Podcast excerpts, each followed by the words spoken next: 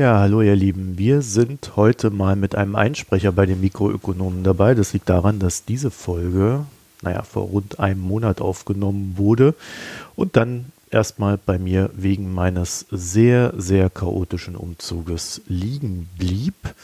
Dann kam Corona in aller Gänze über uns herein und dann kam der Börseneinbruch im Einklang dessen und damit war dann irgendwie auch klar, jetzt sind alle mit anderen Themen beschäftigt. Ich lasse das Ganze hier nochmal etwas liegen, also jetzt so zwei, drei Wochen äh, nochmal und äh, abgesehen dessen, dass sich jetzt die Dinge auch wieder normalisieren, habe ich mir jetzt gedacht, gut, jetzt okay, jetzt ist die Aufmerksamkeitsspanne dafür auch wieder da. Und ich glaube, Altersvorsorge auch in Zeiten wie diesen ist wichtig, dass wir darüber sprechen, dass wir dieses System ordentlich strukturieren, dass es ausverhandelt wird, wie es da weitergeht. Ähm, keiner ist so richtig glücklich.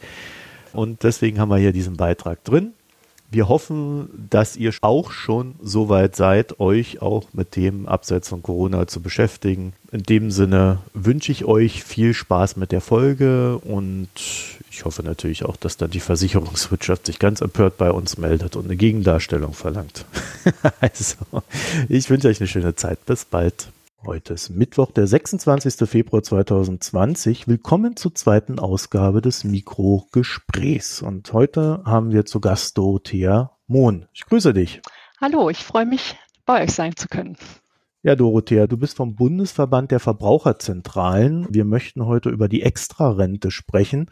Aber vielleicht vorab, was ist denn der Bundesverband Bund der Verbraucherzentralen und was tust du da? Zugegeben ein sperriger Name. Der Bundesverband der Verbraucherzentralen ist eine Art Dachorganisation über alle Verbraucherzentralen in Deutschland und es gibt 16 Verbraucherzentralen in Deutschland, äh, eine je Bundesland und in den Verbraucherzentralen findet die Verbraucherberatung, die Verbraucherinformation statt und über diesen 16 Verbraucherzentralen gibt es den Bundesverband und die Aufgabe des Bundesverbandes ist es im Kern, die politische Interessenvertretung gegenüber dem nationalen Gesetzgeber und dem europäischen Gesetzgeber zu unternehmen. Und das klingt vielleicht etwas abstrakt, aber im Kern läuft es so, dass die ähm, Arbeit in den Verbraucherzentralen äh, schnell sichtbar macht, wo Verbraucher am Markt nicht fair behandelt äh, werden und wo möglicherweise äh, die gesetzlichen Grundlagen, die Regulierung oder die Aufsicht nicht ausreichend ist.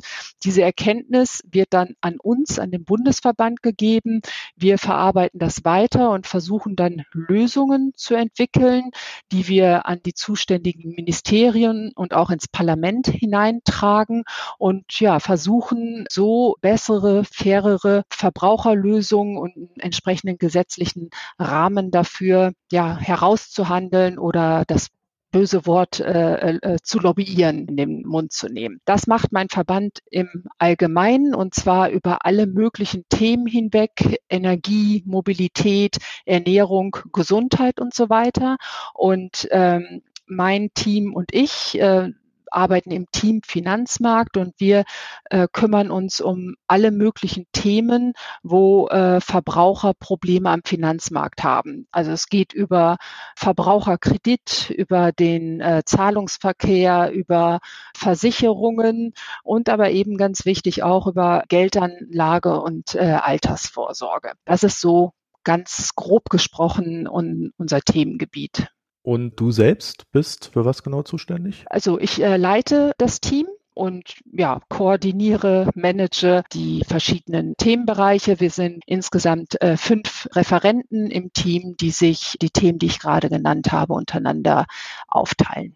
Ihr habt euch gedacht, dass die Extrarente etwas ist, was äh, Deutschland braucht. Und da ist meine erste Frage aber, ähm, du, ihr seid demgemäß nicht ganz zufrieden mit dem, was momentan als Lösung für unser Rentensystem da so im Raume steht. Vermutlich erstreckt sich das vor allen Dingen auf den privaten Bereich, der ja zunehmend an Bedeutung gewinnt. Also ich glaube, keiner, der gerade wenn er jetzt ins Arbeitsleben einsteigt, also wenn er kurz vor der Rente ist, hat das vielleicht noch kurz äh, fast geschafft, aber äh, die meisten Leute müssen privat vorsorgen. Das ist, glaube ich, eine Realität, die mittlerweile uns alle betrifft.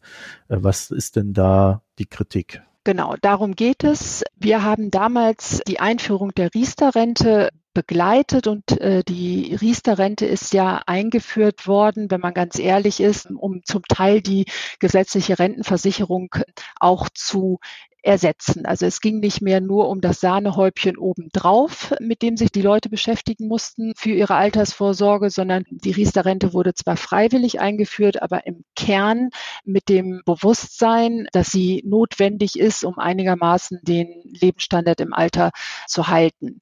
Wir haben nicht dafür geworben, mehr private Altersvorsorge, sondern wir haben das als gegeben hingenommen und haben dann natürlich schon sehr aufmerksam geguckt, was passiert am Markt, was wird den Verbrauchern angeboten und wie gut funktioniert das. Und dabei haben wir, und das haben wir die letzten 20 Jahre immer wieder adressiert, festgestellt, dass die Produkte im Kern zu teuer sind und zwar so teuer, dass das Sparen mit diesen Produkten überwiegend keinen Sinn macht, weil aufgrund der hohen Kosten die Renditen viel zu gering ausfallen, als dass man damit auf eine vernünftige Zusatzvorsorge blicken könnten. Und dabei muss man sagen, es gibt durchaus auch Riester-Produkte, die in ihrer Kostenstruktur niedriger sind, aber ein sehr großer Teil ist sehr hoch. Die meisten Verbraucher lassen sich zu Riester beraten und in der Beratung, das wissen wir alle, gibt es den hübschen Interessenkonflikt, äh, der von den Provisionen ausgeht. Das heißt, die Beratung lohnt sich für den Finanzvermittler, für den Finanzberater im Kern nur dann, wenn er halt auch auskömmliche Provisionen generiert hat. Und weil sich die meisten Verbraucher eben zu diesem Thema beraten lassen, zu einem Finanzberater gehen, konnten wir feststellen, dass meistens eben nicht die günstigen, sondern überwiegend die teuren Produkte an den Mann und an die Frau gebracht worden äh, sind. Ja, und wir haben das immer wieder adressiert und bemängelt und die Politik aufgefordert, sich dem anzunehmen, weil die Politik hat damals Riester eingeführt und so ein paar Informationsanforderungen an das Produkt gestellt, aber im Kern ist einfach dem Markt überlassen, eine vernünftige äh, Produktqualität äh, hervorzubringen. Und das hat man in den letzten 20 Jahren gesehen, dass das nicht funktioniert hat. Und aus unserer Sicht ist das nicht hinnehmbar. Man kann politisch entscheiden, dass zusätzlich privat vorgesorgt werden soll. Ja, das kann man so machen. Dazu kann man auch eine kritische Haltung haben. Aber wenn man es tut, dann würden wir sagen, ist der Gesetzgeber schon in der Verantwortung, gerade dann, wenn er feststellt, dass der Markt hier nicht vernünftig zu fun funktioniert, dann doch Hand anzulegen und dafür zu sorgen, dass die Produkte eine vernünftige Rendite hervorbringen. Könnte man denn sagen, dass die Zuschüsse des Staates bei der Riester-Rente dazu geführt haben, dass der ein oder andere Anbieter auf die Idee gekommen ist, die naja, gefühlte Rendite, die dadurch entsteht, äh, sich über Gebühren wieder einzusacken? Also gab es da eine Tendenz? Ich glaube, das kann man, glaube ich, äh, ganz äh, klar vermuten, dass das der Fall war. Also diese, diese Produkte haben sich, lassen sich einfach mit dem Verkaufsargument, lieber Kunde, hier bekommst du so und so viel hunderte Euro von äh, Zulagen, lassen sich diese Produkte besonders leicht verkaufen. Also, und man muss sich auch ein bisschen ehrlich machen, diese Zulagen, die wurden immer als Geschenk an die Sparer benannt oder klassifiziert, aber im Kern ist das ganz klares Verkaufsförderungsinstrument für die vertreibende Wirtschaft. Und ja, es ist erkennbar, dass diese Produkte in ihren äh, Ver Verwaltungskosten und Provisionen eher am oberen Rand de der Kostenskala liegen. Und äh, für Verbraucher ist es unheimlich schwierig, diese Kosten wahrzunehmen, zu erkennen und was für Verbraucher noch schwieriger ist, ist es, äh, den Zusammenhang herzustellen. Was bedeutet das eigentlich, wenn ich ein Produkt habe, was vielleicht eine Kostenbelastung von drei Prozent hat, gegenüber einem Produkt, was vielleicht nur eine Kostenbelastung von 0,5 Prozent hat? Also dieser Unterschied von 2,5 Prozent Kosten jährlich. Was bedeutet das für das Kapital, was ich aufbauen kann? Und das äh, ist letztendlich eine einfache Zinseszinsrechnung. Aber diese Zinseszinsrechnung führt der Otto Normalverbraucher nicht durch. Und aber wenn wir das durchrechnen, dann kommen wir zu dem Ergebnis, ein Produkt mit hohen oder niedrigen Kosten. Das bedeutet schnell 50 oder 100 Prozent mehr Kapital mit einem kostengünstigen Produkt gegenüber einem Produkt, was sehr teuer ist. Das heißt, den Anbietern wird es hier sehr leicht gemacht, diese hohen Kosten durchzusetzen nochmal leicht gemacht mit dem Argument, hier bekommst du tolle Zulagen. Und natürlich für den Verbraucher ist es schlicht sehr, sehr schwierig, diese Kostenwirkung zu übersetzen und dann auch in, in ein eigenes kritisches äh, Verhalten bei der Produktauswahl zu übersetzen. Ich glaube, es ist nicht ganz so leicht, also wenn man dem Markt wirklich äh, freie Hand lässt, äh, zu verhindern, dass solche Produkte aufgegeben werden, die auch mal versuchen, etwas mehr Gebühren abzuzwacken. Ne? Ich glaube, das ist so eine ganz natürliche ja. äh, Geschichte, die innerhalb eines Marktes stattfindet. Und ich glaube aber auch, dass, äh, wenn man sich so die Bundesregierung der letzten Jahre anguckt, nicht gerade die Neigung dazu da ist, den Markt aufzugeben und die Rente wieder äh, komplett in Staatshand zu geben. Mhm. Das heißt, das wäre die Frage, was denn da eine Lösung sein könnte, die innerhalb dessen stattfindet, was wir jetzt haben. Mhm. Da könnte ich mir sogar vorstellen, dass das, was ihr als Extra-Rente äh, definiert, vielleicht sogar ein Beitrag sein könnte. Deswegen äh, direkt gefragt, was habt ihr denn da vor mit der Extra-Rente? Wir haben uns lange Gedanken gemacht, was ist zu tun. Und am Anfang haben wir uns auch nur diese äh, Riester-Zertifizierungskriterien angeguckt und da überlegt, was kann man tun, was kann man tun.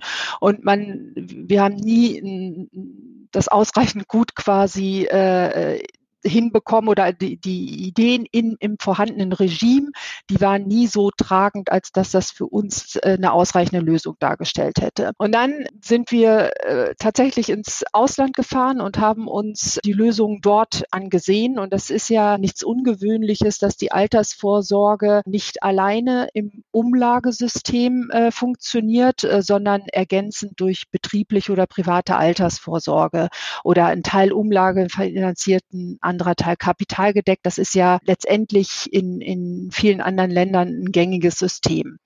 Und da sind wir aber auf Länder aufmerksam geworden, wie zum Beispiel Schweden, und äh, UK und äh, später auch auf Kalifornien. Und dort haben wir festgestellt, dass man auch Rentenreformen durchgeführt hat mit Blick auf Demografie und stärker in die Kapitaldeckung gegangen ist. Aber äh, dort hat der Staat äh, das Zepter nicht aus der Hand gelassen, was das für Produkte sind. Und vielleicht arbeite ich das einmal am Beispiel Schweden ab. Schweden hat eine Kapitaldeckung innerhalb des gesetzlichen Rentensystems. Da werden 2,5 Prozent vom Einkommen kapitalgedeckt einge eingezahlt und dort landet das Geld in einen äh, staatlich organisierten Fonds der zu unschlagbar günstigen Kosten arbeitet. Das Geld wird dort nicht in Versicherung angelegt, sondern ganz offensiv äh, in Aktien, weltweit breit diversifiziert, eher eine passive Anlagestrategie und äh, zu unschlagbar günstigen Verwaltungskosten. Und dieses Beispiel hat uns gezeigt, dass man mit dieser Art der Anlage, nämlich nicht versicherungsförmig. Da würde ich vielleicht auch gleich später nochmal näher drauf eingehen, was in Deutschland so üblich ist und welche äh, ähm, Auswirkungen das hat, mit Versicherungen vorzusorgen. Also dort ganz gezielt in Aktien mit einem hohen Aktienanteil und erst relativ spät zu Rentenbeginn äh, einen reduzierten Aktienanteil. Und das System funktioniert dort so, dass das Geld der Sparer eingesammelt wird und dann gibt es eine Behörde, die dieses Geld nimmt und per Ausschreibungsverfahren an den Kapitalmarkt bringt. Das heißt, per Ausschreibung werden die Investoren gesucht, die nach bestimmten Kriterien das Geld am kostengünstigsten für die Sparer anlegen kann. Und im Kern ist das quasi so, dass die Behörde die Marktmacht, die die Verbraucher selber nicht haben, bündelt und an den Markt bringt und sagt, hier, ich habe so und so viel Millionen oder Milliarden Euro, die müssen gut angelegt werden. Wer macht das für mich am besten? Und dann finden sich auch solche Leute. Und dieser Fonds funktioniert super gut. Diese niedrigen Kosten führen zu, eine, zu einer beeindruckenden Überperformance gegenüber dem sonstigen Markt. Und dieses Produkt wird von den Schweden sehr gut angenommen. Es ist ein obligatorisches System in, äh, in Schweden, aber die Verbraucher könnten, wenn sie das staatliche Produkt nicht nutzen wollen würden, in privates äh, rausoptieren. Aber mittlerweile macht das dort kaum noch jemand, weil dieses Ding einfach so gut funktioniert. Und dieses Beispiel haben wir genommen und auf dieser Grundlage oder mit dieser Idee aus Schweden die Extrarente empfohlen oder entwickelt, ein, ein Modell für ein Standardprodukt, was es Verbrauchern leicht machen soll, zusätzlich zur gesetzlichen Rente privat vorzusorgen.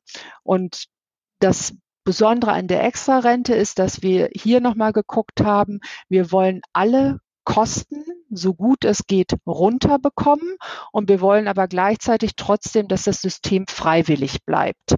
Und wir haben geguckt, wo liegen die Kosten und wie kriegen wir sie runter und im Kern sind das drei Kostenkomponenten.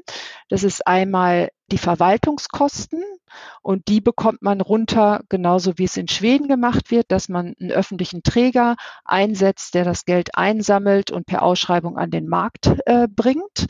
Dann äh, geht es um die Vermittlungskosten. Die betragen in Deutschland ungefähr fünf Prozent von den eingezahlten Beiträgen.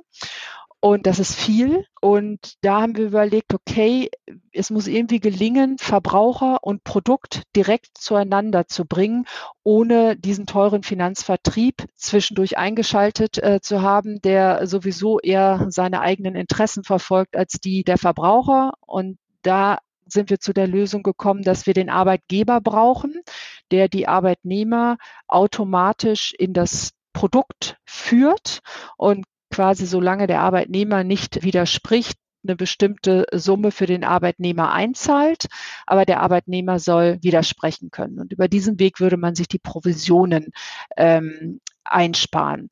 Und der letzte Punkt, der klingt aus dem, aus dem Mund einer Verbraucherschützerin immer ein bisschen komisch, aber der, der nächste Kostenpunkt, das ist das sind die Garantien. Die Riester-Rente hat ja das Erfordernis, dass äh, die Beiträge, die eingezahlt worden sind, am Ende mindestens zur Verfügung stehen müssen, sogenannte Beitragserhaltungsgarantie.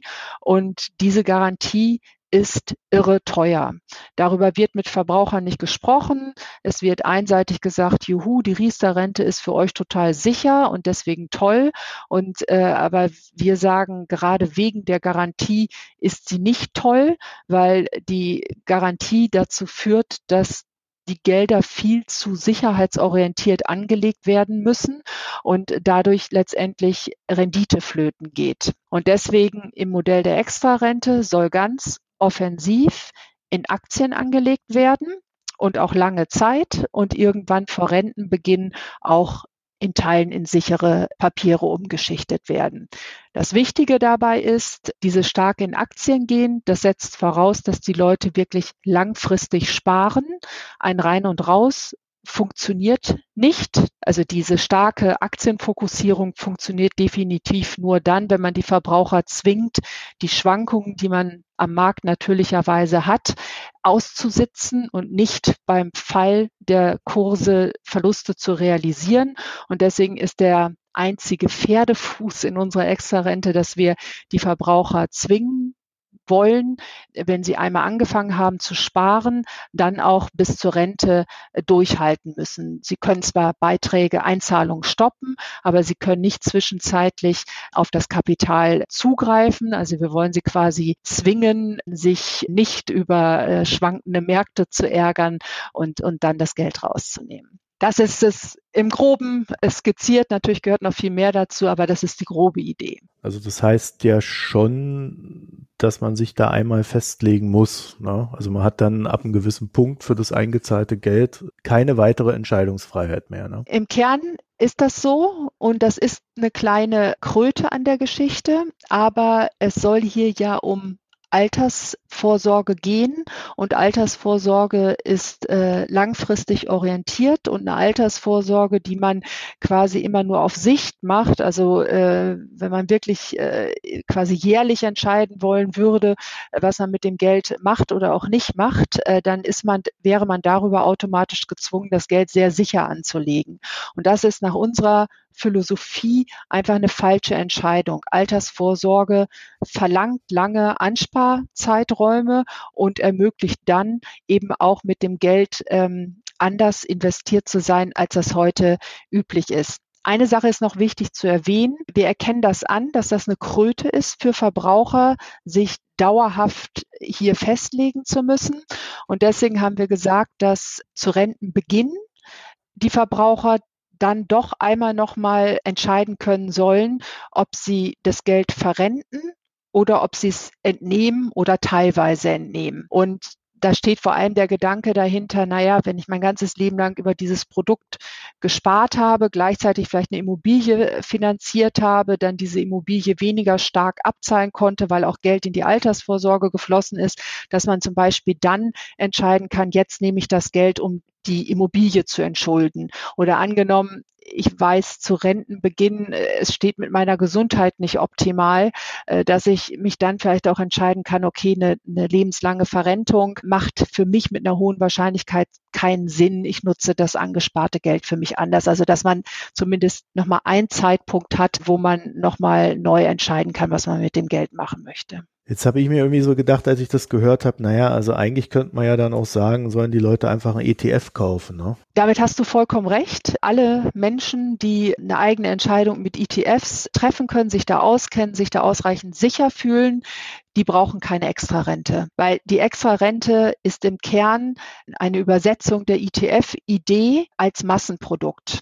Weil wir sehen, dass die meisten Menschen sich eben nicht so gerne mit Kapitalmarkt, Altersvorsorge, Anlageentscheidung und so weiter auseinandersetzen. Die meisten brauchen Beratung und sobald sie zu einer Beratung gehen, ist das Ding eigentlich schon verloren, weil die Beratung findet nie ausschließlich im Interesse der Verbraucher statt. Es gibt keine provisionsbasierte Beratung, die ETFs finanzieren würde. Das gibt es nicht. ETFs ist ein Selbstentscheiderprodukt. Aber vom Grundsatz her alle, die diese Entscheidung selber treffen können, brauchen das Standardprodukt Extra-Rente nicht. Aber wir wollen quasi für die breite Masse eine Antwort geben, die, die zusätzlich vorsorgen müssen, denen quasi einen ganz leichten Zugang in ein für sie einfaches äh, Vorsorgeprodukt zu geben. Okay, das heißt, das ist dann tatsächlich für den, naja, eher Desinteressierten, der aber trotzdem äh, eine Vorsorge machen will.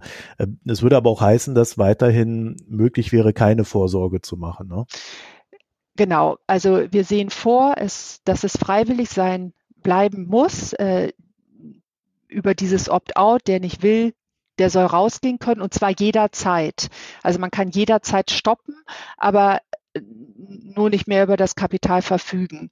Vielleicht nochmal einen Schritt zurück. Du hast es ein bisschen ironisch gesagt, der Desinteressierte. Und da muss ich noch kurz drauf eingehen. Ich glaube, man muss das anerkennen, dass der Alltag und die Lebenswirklichkeit der Verbraucher einfach so oder so sehr komplex ist. Und mit den Finanzthemen beschäftigt man sich eben nicht so wie der Erwerb eines Brotes oder irgendwas, was alltäglicher ist. Es ist etwas, was nur ein paar Mal im Leben eine Rolle spielt für viele Leute und viele Leute äh, sind an der Stelle einfach nicht so firm und nicht so tief drin und ich habe so ein bisschen den Wunsch, dass man nicht despektierlich auf diese Menschen guckt, sondern ich glaube, das hat was mit der Komplexität des Alltages zu tun und ich bin dafür, Lebensbereiche auch einfach mal für Verbraucher einfacher machen zu können. Ja gut, ich finde es ja nicht uninteressant, auch im Sinne von äh, Checks and Balances gegenüber ähm, privaten Angeboten, also rein privaten Angeboten, die natürlich auch immer das Interesse haben, eine möglichst hohe Gebührennote irgendwo abzurechnen. Und genau darauf sind ja auch wiederum ETFs die Antwort gewesen. Ja. Ja, da bildet man halt einfach einen Index nach und dem ist man dann halt auch auf Gedeih und Verderb ausgeliefert. Und da hat sich ja dann wieder die nächste Industrie drum gebildet, die per Algorithmen dann die besten ETFs raussucht und dann auch irgendwelche Preisdifferenzen versucht äh, zum eigenen Vorteil zu verwenden. Ja. Also Ja, ich kann mir das schon vorstellen, aber vor allen Dingen auch in diesem Sinne. Ne? Die Frage ist, wer trägt denn dann die Verantwortung, wenn's, wenn das mal schief geht? Die Verantwortung äh, für das eingesetzte Kapital und wie das rentiert, das muss beim Anleger liegen. Das geht nicht anders aus meiner Sicht. Also man kann, glaube ich, nicht auf die Idee kommen, da irgendeine Staatsgarantie dran zu packen, sondern ich glaube, da muss man sich ehrlich machen. Dieses Geld soll angelegt werden und zwar rentierlich angelegt werden. Dann kommt man an Aktienmarkt nicht vorbei. Und wir sind davon überzeugt, dass man das mit einer sehr, sehr breiten Diversifizierung, mit einer passiven Anlagestrategie äh, und eben der Langfristigkeit mit diesen drei Bedingungen kann man das letztendlich relativ risikoarm umsetzen, zumindest wenn man dieses Modell entlang der vergangenen Daten, weltweiten Daten simuliert. Das haben wir getan. Wir haben das ZDW mittels eines Gutachtens beauftragt und die hat unser Modell durchsimuliert und da kommt eben raus, dass in unter ein Prozent der Fälle Verbraucher weniger rausbekommen, als sie eingezahlt haben und alles andere ist drüber und im Mittel haben sie das zwei- bis dreifache von dem, was man heute regulär über eine Rentenversicherung rausbekommen würde. Und wenn man über das Mittel noch hinausgeht, landet man in noch ganz anderen äh, Sphären. Das heißt, man hat hier völlig andere Renditechancen und die sind mit Risiken verbunden. Das geht nicht anders. Es gibt keine hochrentierte Anlage mit einem Nullrisiko. Das ist ein Märchen, das man Anlegern oder Altersvorsorgesparern nicht erzählen darf. Und wir sagen, äh, man, man muss in dieses Risiko rein. Man kann dieses Risiko managen über diese drei Kriterien, die ich gerade genannt habe. Langfristigkeit, breite Diversifikation und eher mit ruhiger Hand, also wenig hin und her schichten. Und alles, was an Restrisiko da bleibt, müsste der Verbraucher selber tragen. Aber wir halten dieses Risiko für absolut überschaubar. Und Daneben sprichst du, wenn du sagst, das Risiko, dass es äh, schief geht, damit meinst du, was ist, wenn dieser öffentliche Träger nicht funktioniert? Ist das deine Frage? Vor allen Dingen, wenn die Rendite nicht funktioniert. Ja. Das ist ja der Klassiker. Äh, ja. Ich habe persönlich dann einfach das Pech. Äh, ich habe da eingezahlt und gehe genau in Rente, wenn ja, die Börse gerade ihren Tiefpunkt erreicht hat. Am besten noch nach einer jahrelangen Rezession. Dann stehe ich halt da, habe vielleicht sogar diese ein Prozent erreicht, ja, steht dann jemand dafür gerade, dass ich dieses Pech hatte oder bin ich dann einfach derjenige, der selber dafür gerade stehen muss? Also die Antwort ist, also die habe ich ja quasi gegeben. Man steht selber im Risiko. Allerdings ganz wichtig, wenn ich in einem Aktienportfolio bin, gemischt mit Rentenpapieren und es kommt der Renteneintritt, der Zeitpunkt, wo ich in Rente gehen will. Und wenn ich dann feststelle, äh, das Portfolio sieht nicht gut aus, es ist relativ weit unten, dann zwingt mich in dem Modell der Extrarente niemand, dann das gesamte Kapital zu nehmen und es dann zu verrenten, sondern man kann mit einem Auszahlungsplan arbeiten und quasi mit der absoluten Verrentung so lange warten, bis der Markt äh, sich wieder erholt hat. Und das ist anders als heute. Wenn man heute kann man auch im Riester-Regime mit, mit Investmentfonds vorsorgen. Und da hat man wirklich diesen Einstichpunkt. Ich gehe in Rente und dann wird das Kapital, was dann da ist, genommen und in aller Regel, obwohl da kann man auch einen Auszahlungsplan wählen, aber in aller Regel verrentet. Und, und also das Problem entsteht eigentlich nur dann, wenn ich zu einem fixen Zeitpunkt gezwungen bin, das komplette Kapital mittels einer Rentenversicherung zu verrenten. Wenn ich das nicht machen muss, sondern auch einen Auszahlungsplan wählen kann, dann habe ich die Möglichkeit, auch eine schlechte Börsenphase nochmal abzuwarten und äh, darauf zu setzen, dass es sich wieder erholt, was in der Vergangenheit immer der Fall war. Eine Sache hat mich da noch so ein bisschen beschäftigt, weil ihr euch ja auch so ein bisschen an der an der Riester-Rente, ich will jetzt nicht sagen abarbeitet, aber weil ihr die ja sehr skeptisch seht. Man könnte ja jetzt auf die Idee kommen, ja, diese Extra-Rente, die sollte ja auch dann staatlich gefördert sein. Ne, dann haben wir die niedrigeren Gebühren, haben die staatliche Förderung, ist doch super. Wir haben uns explizit nicht festgelegt äh, zu dem Thema äh, staatliche Förderung oder keine staatliche Förderung, sondern das Konstrukt dieses Standardproduktes, das sagen wir ganz explizit, soll keine Subvention erfahren. Also dieser öffentliche Träger oder die Kontenführung oder was auch alles damit verbunden ist, soll in unserer Denke nicht staatlich subventioniert werden, sondern aus den Beiträgen der Sparer bezahlt werden. Also kostendeckend finanziert über die Sparer. Was du aber meinst, ist, man könnte hier auch Zulagen draufpacken und dazu äußern wir uns explizit nicht, weil das ein Stück weit über das verbraucherpolitische Mandat hinausgeht. Aber wir sehen die Zulagenförderung schon insgesamt kritisch. Das hatte ich eingangs schon gesagt. Wir kommen zu dem Ergebnis, dass es stark als Absatzförderungsargument genutzt wird. Und wir sehen auch, dass die Zulagen äh, und die Förderung insbesondere bei den eher Wohlhabenderen ankommt. Das wird versucht von der Finanzindustrie anders darzustellen. Die sagen, es landet vor allem bei Verträgen, die mit nur 60 Euro pro Jahr bespart werden, also bei den Armen. Wenn man genauer in die Zahlen reinguckt, wird unter diesen Leuten wird der erheblich größte Anteil abgeleitet Förderberechtigte sein. Und jetzt drücke ich das etwas äh, flapsig aus, aber das werden häufig Haus Frauen oder Hausmänner sein, die gut verheiratet sind, kein eigenes Einkommen haben, aber über ihren Ehepartner förderberechtigt sind, dann eben 60 Euro Mindesteigenbeitrag reinzahlen, einen Haufen Kinderzulagen und den, die eigene Zulage bekommen. Und dann ist das ein Vertrag, wo kaum eigenes Geld reinfließt, sondern viele hundert Euro Zulagen, die vom Steuerzahler natürlich vorher aufgebracht worden sind. Und mhm die, die tatsächlich keine Sparfähigkeit haben und für die ist häufig schon diese fünf Euro pro Monat oder 60 Euro pro Jahr zu viel. Die befinden sich auch unter den Riester-Sparern, aber das ist die kleinste Menge.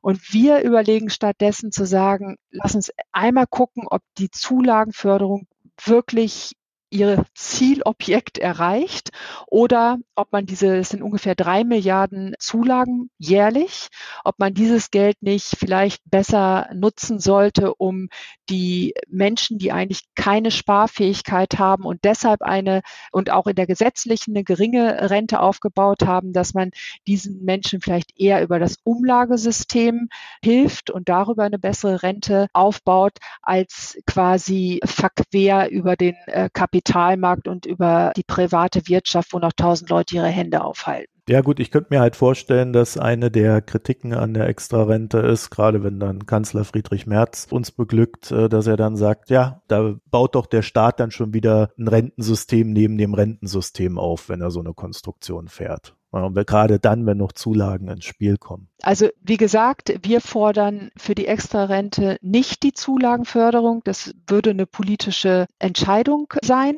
Und welcher Politiker auf den Markt wie blickt, also bei Friedrich Merz weiß ich es nicht ganz genau, aber es gibt durchaus auch innerhalb der CDU Sympathisanten für dieses Modell. Also man ist an der Stelle nicht blind.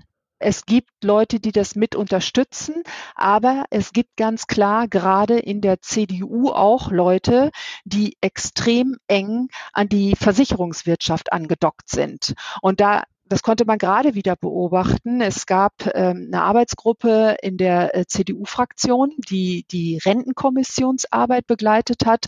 Und äh, die haben in der letzten Woche ein Positionspapier veröffentlicht, wie sie sich die Welt vorstellen. Und das ist haarsträubend, aber dieses Papier setzt mehr oder weniger zu 100 Prozent äh, die Forderungen des Gesamtverbandes der Versicherungswirtschaft und der Fondsindustrie um. Und das gibt es leider auch. Also es gibt in der Politik oder jetzt speziell in der CDU, die, die du angesprochen hattest, beide Lager. Da gibt es die, die sagen, Mensch, wir sind von der Versicherungswirtschaft enttäuscht. Wir haben den vor 20 Jahren letztendlich zu stark vertraut und die haben nicht das aus der Riester-Rente gemacht, was wir erwartet haben. Einige fühlen sich auch schlicht von der Versicherungsindustrie angelogen und sind hochgradig enttäuscht und die durchaus in die, in die Richtung gehen, wie wir es vorgeschlagen haben. Na, und dann eben die anderen. Vielleicht noch ein letzter Punkt. Es ist dann keine Beratung tatsächlich notwendig für die Extrarente. Es wird immer Beratung und Informationsbedarf da sein. Das kriegt man nicht auf Null. Aber das Ziel wäre, diesen Beratungsaufwand so gering wie möglich zu halten. Aber man muss immer davon ausgehen, dass auch dieses einfache Standardprodukt für Leute trotzdem nochmal wichtig ist, im persönlichen Gespräch erklärt zu bekommen. Klar, das Ziel ist es, möglichst ohne persönliche Beratung auszukommen, aber ich glaube nicht, dass das möglich sein wird. Dann wären an der Stelle alle meine Fragen äh, beantwortet. Und ja, Dorothea Mohn, ich bedanke mich recht herzlich, dass du dir die Zeit genommen hast und euch auch vielen Dank fürs Zuhören an dieser Stelle. Und in dem Sinne verabschieden wir uns. Ich bedanke mich ebenfalls. Tschüss. Tschüss.